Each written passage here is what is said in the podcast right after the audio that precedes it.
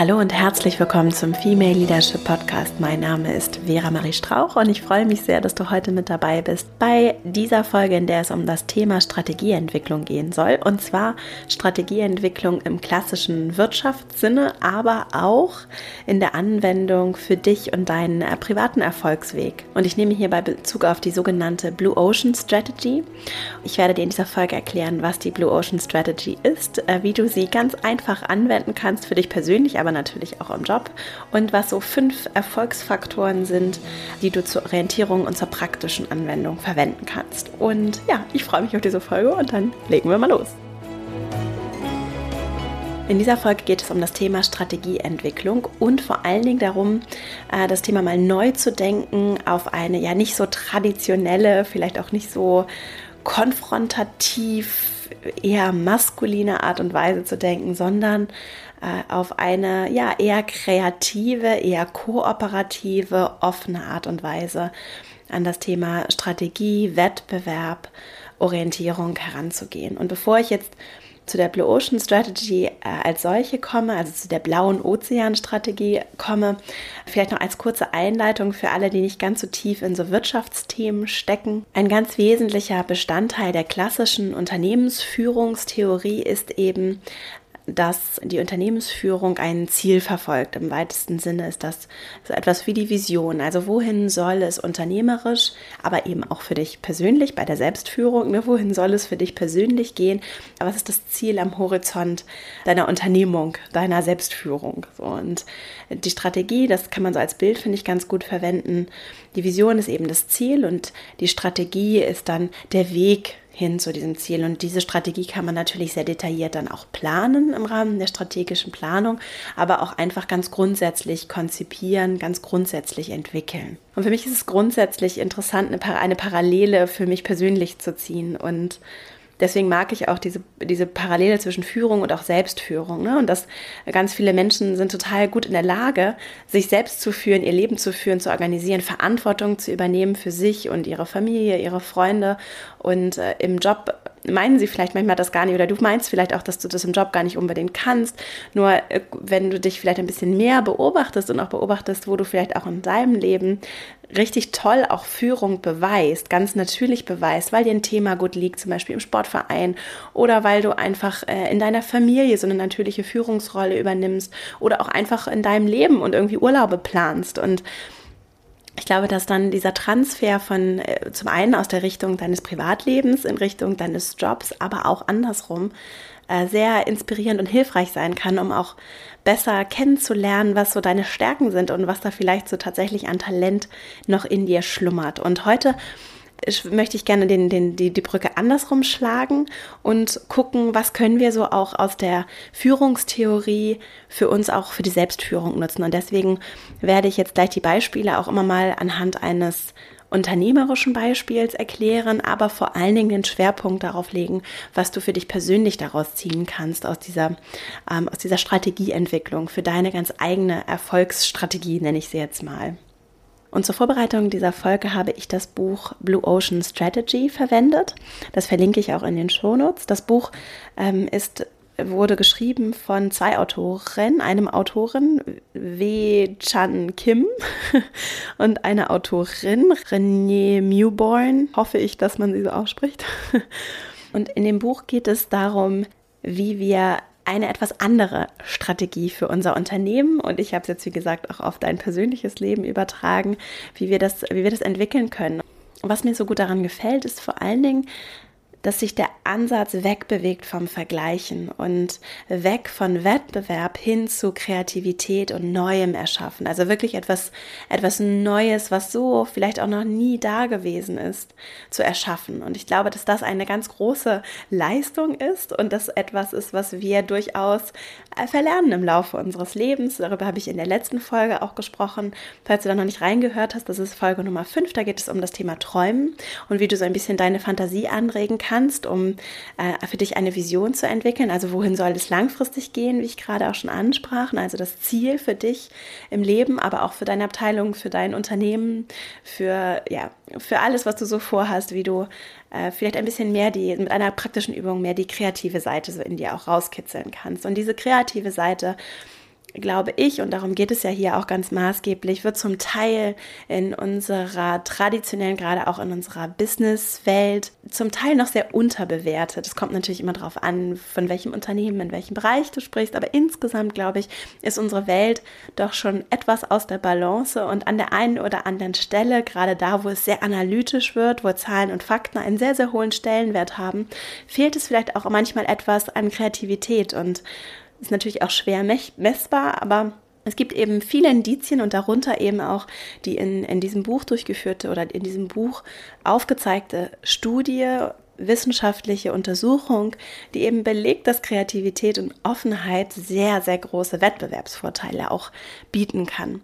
Und mir hat eben dieser Ansatz weg vom Vergleichen sehr gut gefallen, weil ich das auch so im Persönlichen bei mir beobachte, dass ich manchmal immer noch, obwohl ich mir da große Mühe gebe, immer noch in so ein, äh, leicht in so ein Verfallen auch manchmal, äh, in so ein Vergleichen manchmal verfalle und dann sehr viel Energie darauf fließt, zu gucken, was haben andere, was machen andere, wie erfolgreich sind andere, was, äh, was haben andere erreicht, was ich vielleicht auch erreichen möchte. Und das Gefährliche am Vergleichen ist eben, dass wir so viel wertvolle Energie verschwenden, weil sie eben weil wir erstmal gar nicht wissen können, was andere was andere erlebt haben. Wir kennen nie das ganze Bild, was andere dazu gebracht hat, was sie geopfert haben, was sie tun mussten, um dahin zu kommen, wo sie sind, wie es ihnen überhaupt damit geht. Und uns zu vergleichen bringt uns eben gar nicht, bringt uns wirklich einfach dem Ziel gar nicht näher, weil wir im Zweifelsfall uns weniger auf das Ziel konzentrieren, als vielmehr darauf, äh, was andere machen. Und das kostet Energie und im Zweifelsfall auch wirklich äh, Motivation und Kraft und nimmt dir im Zweifelsfall deine Kreativität und deine Spontanität und auch deine, deine Authentizität, weil du eben anfängst, dich auf andere zu konzentrieren und weniger in dich reinzuhören, sondern mehr im Außen zu suchen. Und ich weiß, es ist leichter gesagt als getan. Nur mir hat es, wie gesagt, sehr gut gefallen, dass dieses Buch sich wegbewegt vom Vergleichen, dass es weniger ist, was machen andere, dass meine Energie nicht darauf verwendet wird, was machen andere. Ich kenne einfach nie das ganze Bild des anderen und ich weiß nicht, was die Person geopfert hat, was sie bewegt hat, wie es ihr wirklich geht und es bringt mich nicht weiter. Es bringt mich natürlich, es kann durchaus inspirierend sein, natürlich mit anderen Menschen im Austausch zu stehen und zu sehen, was andere machen. Und es kann auch sehr motivierend sein, zu sehen, dass Dinge bei anderen funktionieren. Nur wenn ich aus einer Situation der Bedrohung heraus auf, auf Wettbewerb gucke, auf andere gucke, überhaupt dieses Wort des Wettbewerbs, des Wetteiferns, ist etwas, was mir persönlich sehr viel Kraft raubt und mich eher demotiviert, und mich am Glück hindert, an meinem persönlichen Glück. Und mein persönliches Glück führt im Zweifelsfall dazu, dass äh, wenn ich in mein, wenn ich so mein Glück erlebe, dann äh, bin ich zu deutlich anderen Dingen, viel positiveren Dingen in der Lage und äh, komme meinen Träumen deutlich näher oder meiner Vision, der Vision meines Lebens, meines Erfolgs deutlich näher, als wenn ich mich damit aufhalte, was andere machen. Und dazu habe ich auch noch eine kleine Buchempfehlung, die ich auch in den Shownotes verlinke, und zwar von einem Franzosen, François Leloir heißt er, mein Französisch hier wieder. Äh, und zwar geht es, heißt das Buch ähm, Hector und eine Hektors Reise zum Glück. Und äh, das ist eine ganz, wirklich ganz schöne, leicht zu lesende äh, Geschichte. Es ist ein Roman und es geht um, ja, um Hector, der sich auf die Reise nach dem Glück macht. Und auch da geht es darum, dass er in einer Lektion tatsächlich lernt, dass das Vergleichen nicht glücklich macht. Und das ist etwas, was, was so bei mir hängen geblieben ist und deswegen verlinke ich es jetzt auch einfach mal. Das ist auch so eine ganz nette Urlaubslektüre oder so an der einen oder anderen Stelle vielleicht mal ganz nett, wenn du Lust hast, da mal reinzugucken. Also, mir gefällt der Gedanke weg vom Vergleichen hin zu Offenheit, Kreativität, Neu Neuem und wirklich ehrlicher Authentizität. Das heißt, wirklich, der gefällt mir sehr gut. Also an den Kern dessen zu kommen, was du, was du, ja, was du, was du wirklich möchtest. Und das ist auch der Ansatz der Blue Ocean Strategy. Und grundsätzlich so, dass die Studie zwei, sagen wir mal, Unternehmensstrategietypen unterscheidet. Und zwar zum einen den, den deutlich häufigeren Unternehmenstypen, der sich in einem roten Ozean bewegt. Das heißt, das Wasser ist blutig, so von Haien durchzogen. Und die Märkte sind gesättigt und das heißt, es gibt sehr viel Angebot und es gibt eine begrenzte Anzahl von Nachfrage.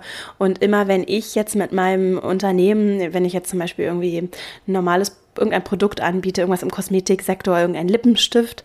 Der, der, der Bedarf ist verhältnismäßig stabil und immer wenn ich mehr von etwas verkaufe, mein Marktanteil also dann steigt, dann passiert das auf Kosten anderer und mein Wettbewerb äh, hat dann eben einen sinkenden Marktanteil. Das heißt, es ist so ein sogenanntes Nullsummenspiel. Es ist so Auge um Auge und Zahn um Zahn.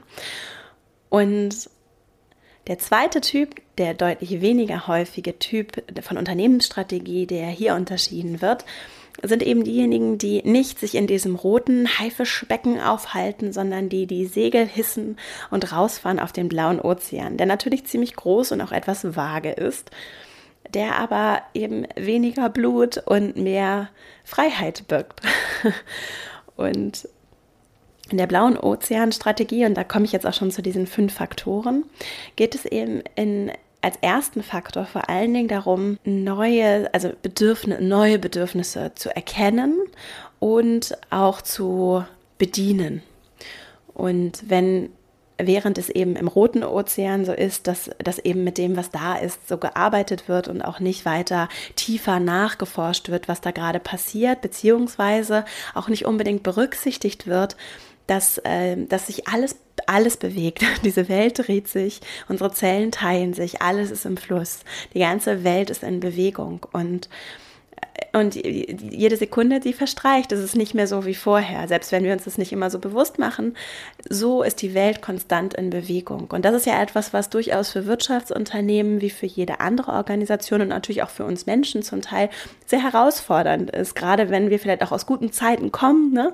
und irgendwie das Unternehmen so aus guten Zeiten kommt, alles war noch tipptopp und ist doch immer so gut gelaufen, dann fällt es uns durchaus schwer, auch gerade in großen Organisationen, uns so weiterzuentwickeln. Und im blauen Ozean ist es eben so, dass, ähm, dass durchaus auch diese sich ändernden Bedürfnisse berücksichtigt werden. Und wenn du jetzt diesen ersten Faktor äh, der Bedürfnisse auf dich selber überträgst, dann kann, dann äh, würde ich sagen, äh, dann ist es so, dass du eben auch dass es gut ist, die eigenen Bedürfnisse zu kennen, um die eigene Erfolgsstrategie zu entwickeln und auch die sich ändernden Bedürfnisse anzuerkennen und anzunehmen und überhaupt erstmal wahrzunehmen.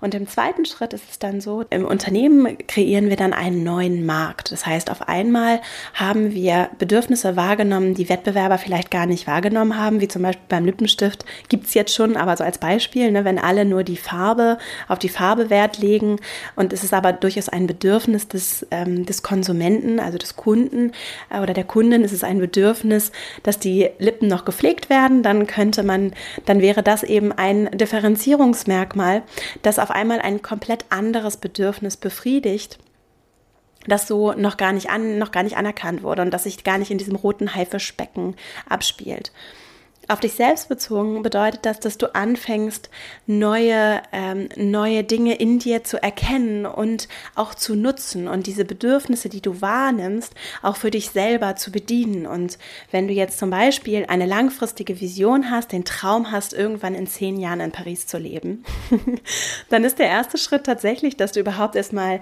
feststellst, dass das für dich ein Bedürfnis ist und dass das etwas ist, was du vielleicht bisher noch überhaupt nicht berücksichtigt hast. Und wenn dein Ziel eben langfristig ist, glücklich zu sein und in Paris zu leben, dann ist es so wichtig, dass du das überhaupt erstmal erkennst, dass du dieses Bedürfnis hast und dass du vielleicht dann damit zusammenhängt, äh, das Bedürfnis hast, Französisch zu sprechen oder die Notwendigkeit hast, aus diesem Bedürfnis heraus Französisch zu lernen. Das heißt, auf einmal entsteht so eine Art kleiner Mikromarkt für dich in deiner Aufmerksamkeitsverteilung und deiner Zeiteinteilung und deiner, deiner Strategie, ne, deine, die Energie, die wir verwenden, das heißt die Zeit auch, die wir aufwenden und uns mit Dingen beschäftigen, wird im Zweifelsfall jetzt ganz anders auf einmal für Französisch lernen beansprucht werden, weil es nun mal auf einmal durch das erkannte Bedürfnis etwas ist, was durchaus für dich Teil deiner Erfolgsstrategie sein kann. Ich hoffe, das ist nachvollziehbar. also das ist der zweite Schritt. Das heißt, diesen Markt überhaupt erstmal zu kreieren und festzustellen, alles klar, ich, vielleicht brauche ich Französischstunden.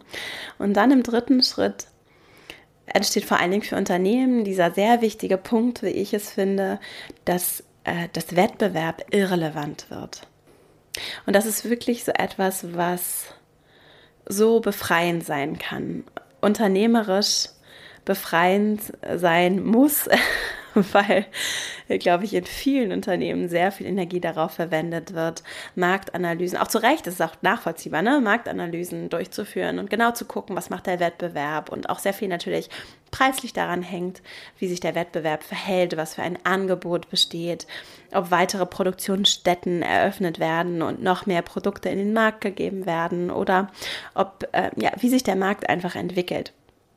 Es führt natürlich dazu, dass sehr viele Ressourcen und Aufmerksamkeit, wie ich gerade schon sagte, bei dem vergleichen Aspekt darauf verwendet wird, zu gucken, was Wettbewerber machen. Und das ist im Zweifelsfall gebundene Aufmerksamkeit, auch bei dir persönlich, gebundene Aufmerksamkeit darauf, was machen denn jetzt andere Menschen in meinem Umfeld und überhaupt erstmal andere Menschen im Umfeld als Wettbewerber wahrzunehmen und zu sagen, das sind andere, die vielleicht eher in Konkurrenz zu mir stehen. Meine Kollegen stehen vielleicht eher in Konkurrenz zu mir, als dass wir wirklich ein Team sind. Also also dieser Wettbewerbsgedanke kann in sehr vielerlei Hinsicht wirklich hinderlich sein für dich und deine Offenheit, deine Kreativität für dich und die Zusammenarbeit mit anderen, aber natürlich auch ähm, im Hinblick auf unternehmerische Aktivitäten.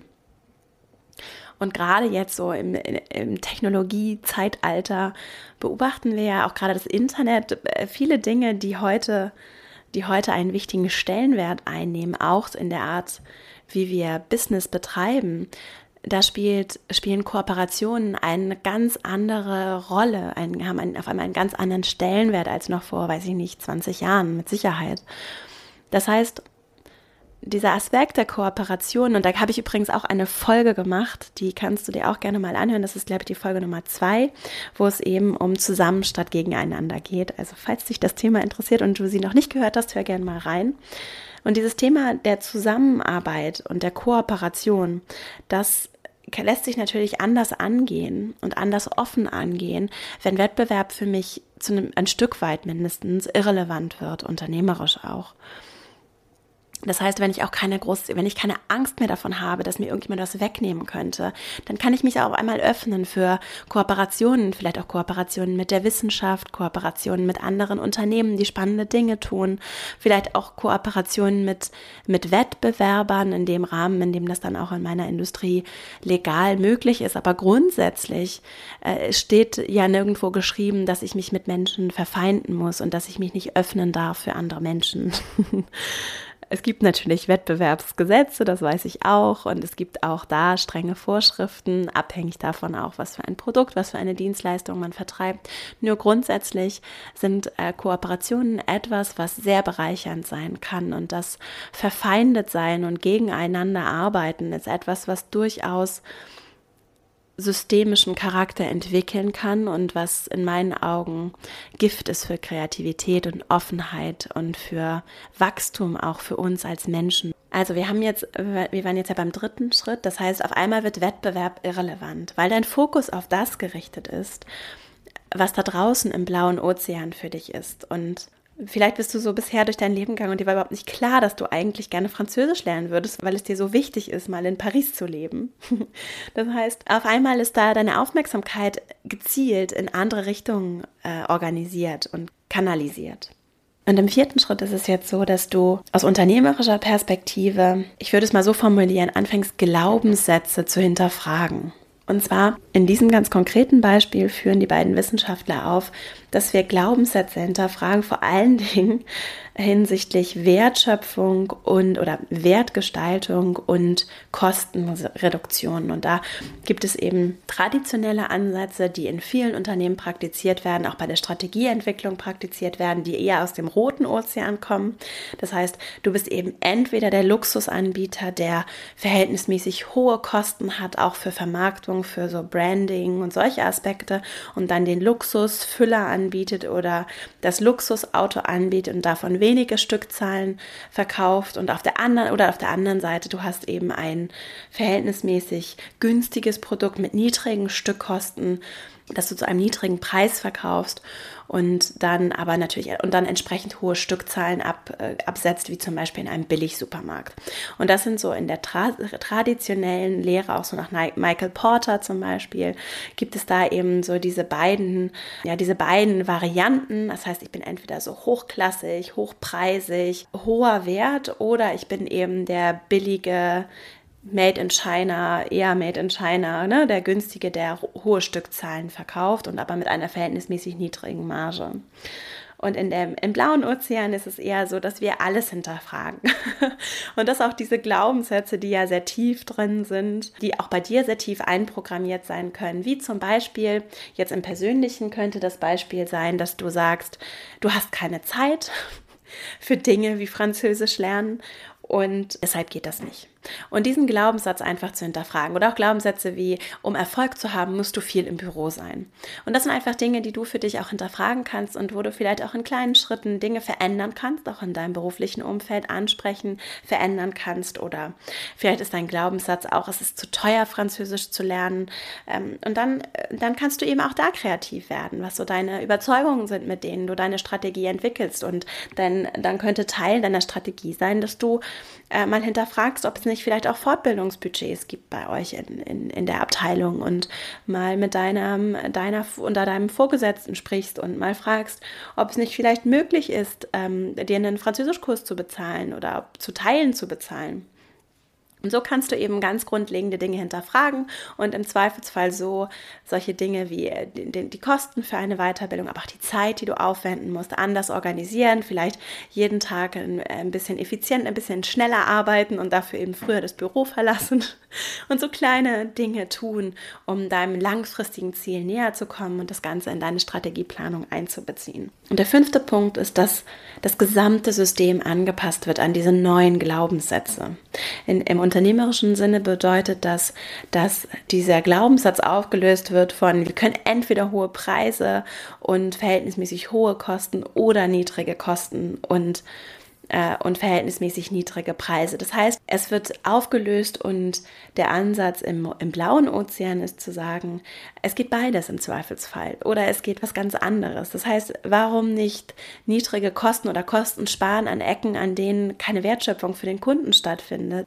Was bedeutet das aus Sicht des Unternehmens? Das bedeutet, wenn ich jetzt nochmal diese fünf Schritte durchgehe, anhand eines Beispiels, das auch ähm, im Hinblick auf die Blue Ocean Strategy untersucht wurde. Es gibt eine, eine amerikanische Hotelkette, die sich genau nach diesem Konzept mit den Bedürfnissen, Schritt eins mit den Bedürfnissen ihrer Kunden beschäftigt hat und die auch gesagt hat, unsere Kunden sind nicht die Kunden im klassischen Fünf-Sterne-Hotel-Bereich wie die unserer Wettbewerber, sondern wir fahren raus auf den Ozean und wir gucken uns andere Kunden an. Wir gucken uns Hotelkunden an, aber nicht die Fünf-Sterne-Hotelkunden an, sondern wir gucken, was will denn ein Drei-Sterne, ein Drei-Sterne-Hotelkunde? Was ist der bereit zu bezahlen? Und was, warum was würde der wertschätzen an einem Fünf-Sterne-Hotel? Und so haben sie eben die Bedürfnisse ihrer Kunden sehr genau differenziert, sehr genau analysiert und, und festgehalten. Und dann im zweiten Schritt haben sie einen neuen Markt geschaffen. Und zwar haben sie gesagt, wir bieten zum Drei-Sterne-Hotelpreis ein Fünf-Sterne-Hotel an, aber nur mit den Bedürfnissen, die unseren Kunden wichtig sind, wenn sie in ein Fünf-Sterne-Hotel gehen. Das heißt, man hat dann zum Beispiel festgestellt, der Drei-Sterne-Hotelkunde schläft sehr, sehr gerne in teurer Leinenwäsche, in, äh, in, auf tollen Matratzen. Also der Bettkomfort zum Beispiel spielt eine sehr große Rolle und das ist einer der Gründe, warum der Drei-Sterne-Hotelkunde in ein Fünf-Sterne-Hotel Hotel geht. Der Empfang zum Beispiel, die Rezeption und die Besetzung, die persönliche Begrüßung spielt gar keinen, äh, im Prinzip keine Rolle für den Drei-Sterne-Hotelkunden. Das heißt, in dem neuen Markt hat dieses Unternehmen dann ein Hotel geschaffen, das keiner, also ein Hotel, ein Fünf-Sterne-Hotel geschaffen zu Drei-Sterne-Hotelpreisen mit einer abgespeckten Version. Das heißt, es wurde zum Beispiel das Empfangspersonal durch Check-in-Terminals ersetzt. Die Betten und der Room-Service, die etwas, was den Kunden wichtig ist, ist aber so bestehen geblieben. Und so wurde ein komplett neuer Markt geschaffen. Das war Schritt zwei. Und im dritten Schritt ist der Wettbewerb auf einmal irrelevant, weil die Fünf-Sterne-Hotels weiter das volle Programm für, zum Fünf-Sterne-Preis anbieten und die Drei-Sterne-Hotels weiter das Drei-Sterne-Programm zum Drei-Sterne-Preis anbieten. Und es das Unternehmen dann geschafft hat, Schritt 4, diese Glaubenssätze zu durchbrechen, also diesen Ansatz, dass du äh, entweder niedrige Preise und niedrige Kosten oder hohe Preise und hohe Kosten hast. Denn durch zum Beispiel durch die Reduktion der einzelnen Aspekte, also zum Beispiel der, der Rezeption, wurden Kosten reduziert und gleichzeitig sind aber die Aspekte, für die der Drei-Sterne-Kunde auch bereit ist zu zahlen, gestiegen. Und im fünften Schritt als Bestandteil dessen ist eben das gesamte System angepasst worden. Ne? Das heißt, es gibt es kann nicht nur eins funktionieren, sondern es ist wichtig, die Bedürfnisse gut zu kennen und in seinem oder in dem Fall des Hotels eben dann ganz konsequent auch anzupassen und auch wirklich Kosten zu streichen, wo wo der Extra-Effekt einfach nicht vom Kunden bezahlt wird, wie zum Beispiel bei der Rezeption oder auch bei, weiß ich nicht, äh, beim Frühstück vielleicht auch. Ne? Also wenn es Aspekte gibt, die einfach dem Kunden nicht das wert sind, wofür er bereit ist zu zahlen, dann auch konsequent Kosten zu sparen und dafür dann äh, andere Auslastungsraten zu realisieren. Und eben konsequent alles zu hinterfragen, alles auszutauschen und das System anzupassen. Und dieser fünfte Schritt, um den nochmal auf dich abschließend bezogen zu erklären, was kannst du tun? Äh, wie kannst du dein System anpassen? Das heißt, äh, wie kannst du dein System anpassen für deine Erfolgsstrategie? Ich würde das so übersetzen, dass es sehr hilfreich sein kann, äh, feste Muster, Verhaltensmuster zu hinterfragen und konstant zu reflektieren und eben bestehende Muster durch neue Muster zu ersetzen.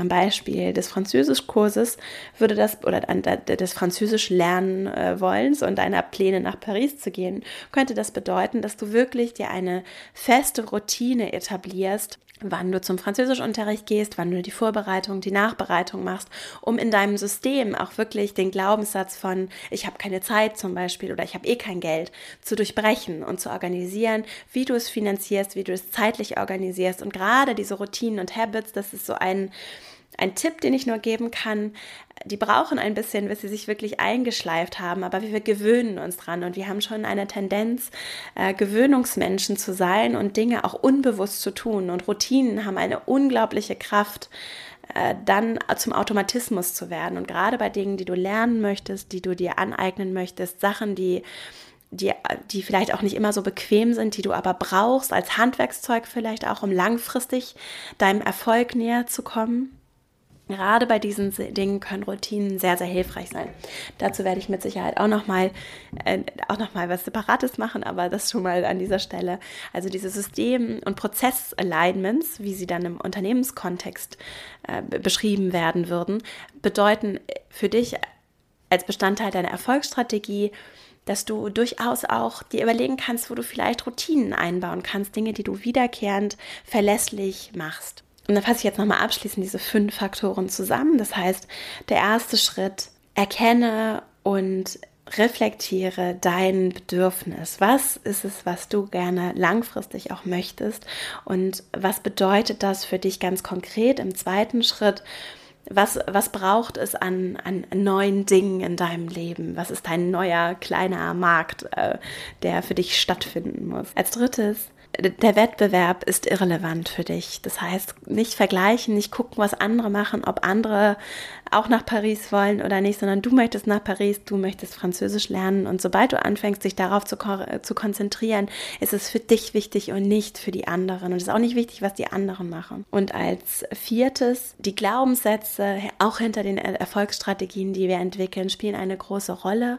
Und vielleicht ist es durchaus hilfreich, mal zu hinterfragen, was für Glaubenssätze dich davon abhalten, äh, deiner deiner, deiner Strategie, deine Strategie überhaupt zu entwickeln, um dein Ziel zu verfolgen? Warum, wenn du weißt, du willst nach Paris, warum fängst du nicht an, Französisch zu lernen? Was hält dich davon ab?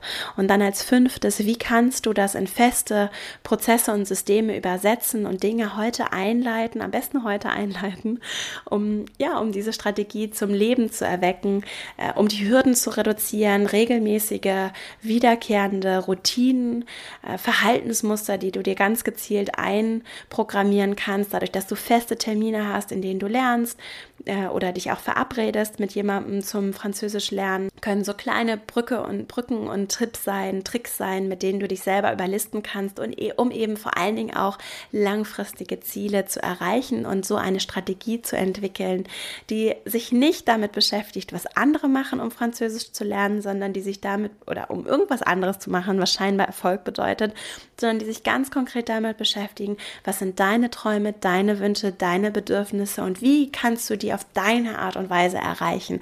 Was sind deine Hürden und wie kannst du die überkommen? So, und damit kommen wir auch schon zum Ende. Was mir zum Schluss noch ganz wichtig ist, wir sind eben äh, die Operations, die Businesses, die Organisationen, äh, genauso wie wir Menschen. Wir, alles ist konstant im Wandel und wir bewegen uns und nichts ist permanent exzellent. Äh, das wird auch sehr schön in diesem Buch beschrieben. Also wenn du da tiefer reingehen möchtest, äh, guck gerne mal rein. Nichts ist permanent exzellent. exzellent. Alles ist konstant im Wandel. Und natürlich verändert sich auch deine Strategie. Nur wenn du erstmal anfängst, auch regelmäßig zu reflektieren, dann kannst du eben diese Dinge und diese Routinen kontinuierlich hinterfragen und anpassen. Und vielleicht willst du irgendwann auch gar nicht mehr nach Paris und lernst aber trotzdem weiter Französisch. Es ist äh, so viel möglich und es ist vor allen Dingen sehr viel möglich, wenn wir anfangen, kreativ zu werden, uns zu öffnen das Leben muss kein Kampf sein. Wenn, wenn du keine Freude daran hast zu kämpfen, wenn du keine Freude daran hast, dich zu vergleichen mit anderen, wenn du gar keine Lust hast auf Wettbewerb, wenn du auch mit Kollegen nicht in den Wettbewerb treten möchtest, sondern Lust hast, Dinge gemeinsam zu machen, dann ja, dann kann es auch sehr hilfreich sein, dir vor allen Dingen darüber klar zu werden, was dich tief im Herzen bewegt und was du tun kannst, um deinem Erfolg näher zu kommen. Und vielleicht hat dir die Blue Ocean, die blaue Ozean-Strategie ein bisschen dabei geholfen, den Kopf ein bisschen frei zu kriegen, ein bisschen kreativ zu werden dich in Ruhe mal hinzusetzen und aufzuschreiben, was du eigentlich immer schon mal so machen wolltest und äh, was, was so, wie gesagt, hör gerne in diese Träumen, in die Folge Nummer 5 rein, die ist auch kurz. hör hier nur mal rein und, und vielleicht hat es dir ein bisschen geholfen für dich, ja, deine Erfolgsstrategie etwas konkreter zu planen oder deine Strategien zu planen. Und dabei wünsche ich dir viel Freude. Wenn es dir gefallen hat, lass mir sehr gerne eine Bewertung hier, sehr gerne auch einen Kommentar. Ich lese mir alle Kommentare durch und freue mich sehr darüber. Du kannst dich sehr gerne auch mit mir verbinden. Auf meiner Website verastrauch.com findest du zum Beispiel alle, alle, Links zu allen sozialen Netzwerken. Du findest mich zum Beispiel bei Instagram, aber auch bei Xing und LinkedIn und da können wir uns sehr gerne verbinden. Wenn du möchtest, kannst du dich auch auf meiner Website zum Newsletter anmelden, den ich auch immer heute dienstags, also jeden Dienstag mit Erscheinen der neuen Podcast-Folge äh, verschicke. Und ja, ich ähm, möchte mich nur noch mal ganz herzlich bedanken für all die lieben Rückmeldungen und ja, ich bin ganz, ganz bewegt und glücklich und danke dir von Herzen und wünsche dir eine wunderbare Woche. Und ja, dann bis spätestens nächste Woche. Alles Liebe, deine Vera.